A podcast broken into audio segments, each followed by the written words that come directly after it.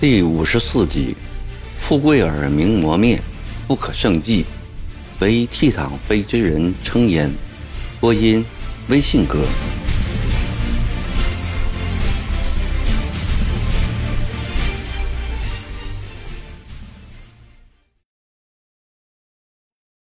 一连几天，曾国藩抑郁寡欢。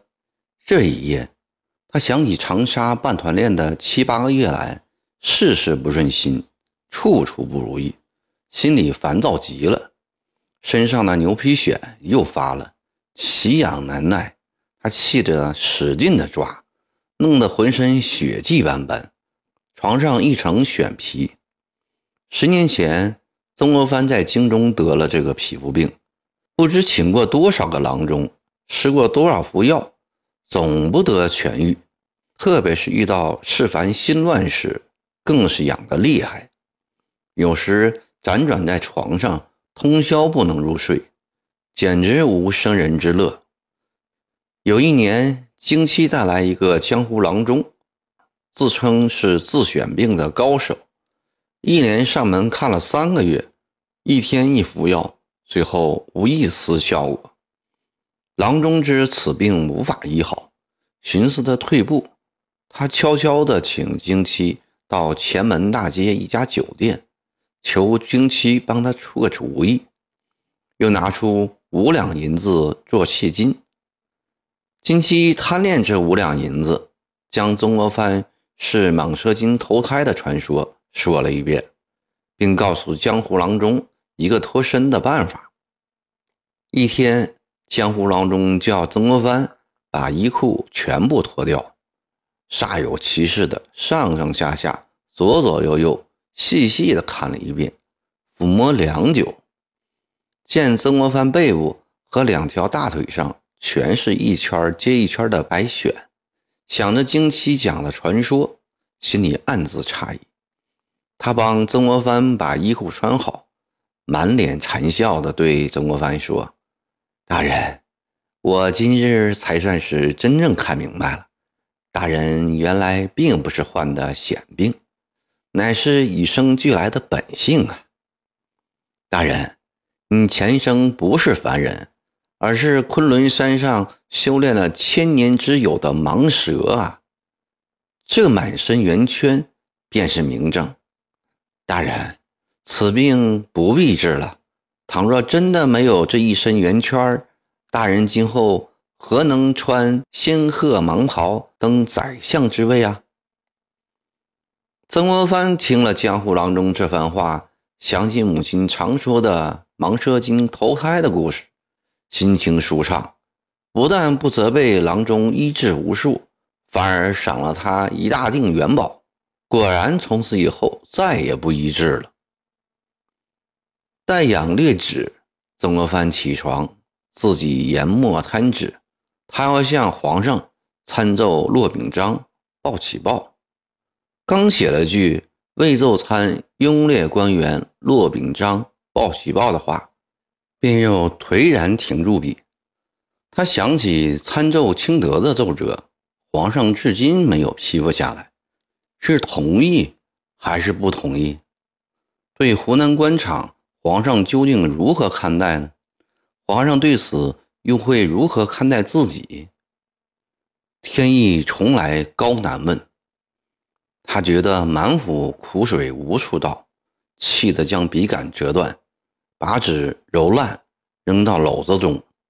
过一会儿，他又从篓子里把那张纸寻出来，细细的抹平，看了看，然后放在烛火上，失神的看着他迅速变为灰烬。王景七跟着曾国藩十多年了，从来没有见他这样愤怒过。景七不敢劝，更不敢自己去睡，只得坐在门外陪着。骆秉章报喜报看不起我，我就偏要争这口气不可，偏要练就一支强兵劲旅来，给他们瞧瞧。曾国藩下定了决心，壁上。唐剑所赠，不做圣贤，变为禽兽的条幅跳入眼帘。当年与静海先生切磋学问的情景又浮现在脑中。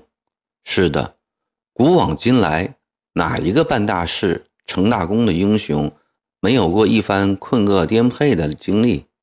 他轻轻地念起太史公的名句：“古者富贵而名磨灭，不可胜计，唯倜傥非常人之人称焉。”盖西伯居而演《周易》。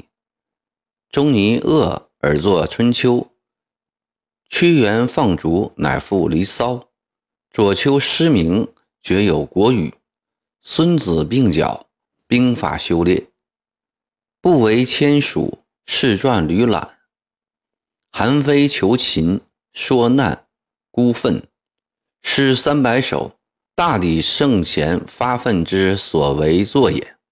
念着念着，他心里慢慢好受多了。心中的怒涛平息下来后，他还是冷静地思考出路。他想起这几个月来的所作所为，仅只限于平乱安静而已，离建增家军与长毛决一雌雄的目标还差得很远。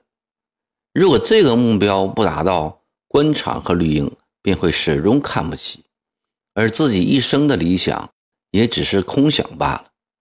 几个月来，他已逐渐清醒地看出，长沙不是做事的地方，官场暮气沉沉，绿营腐朽透顶，他们自己什么正事都不干，而别人要干点事，则又是嫉妒又是掣肘，最后弄得你一事无成，方肯罢休。这里好比一群乌鸦聚集之地，只有当你浑身变得和他们一样黑的时候。才不会听到前后左右的聒噪声。慢说建不成新军队，就是辛辛苦苦建起来，不久也会被绿营的恶习所传染，最终也必定会和他们一起烂掉。必须离开长沙，这一点曾国藩是越来越看清了。二月份，在给皇上的一份奏折中，曾国藩提到。衡州一带地方混乱，你到衡州去驻扎一段时期。那时他已察觉到长沙官场的难处，暗中为自己埋下一条出路。皇上对此没有异议，至今一直没有走，是因为他有顾虑，担心到衡州去扩充团练，会招致离开监督、自述一致的非议。现在顾不得这些议论了，非去不可了。团练和绿营结下如此深的怨仇，今后的冲突摩擦会无穷无尽。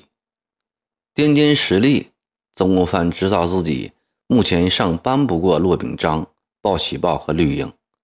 走吧，到衡州去，离开这批成事不足败事有余的庸碌之辈，到衡州。去大展宏图。主意打定后，东方已泛白。他许谕完毕，拿起书房里的一本《诗经》，信手翻到一页，高声吟诵：“伐木丁丁，鸟鸣嘤嘤，出自幽谷，迁入乔木。”他突然觉得这是一个吉兆，玉虎从此可以走出幽谷。步入阳光普照的大道。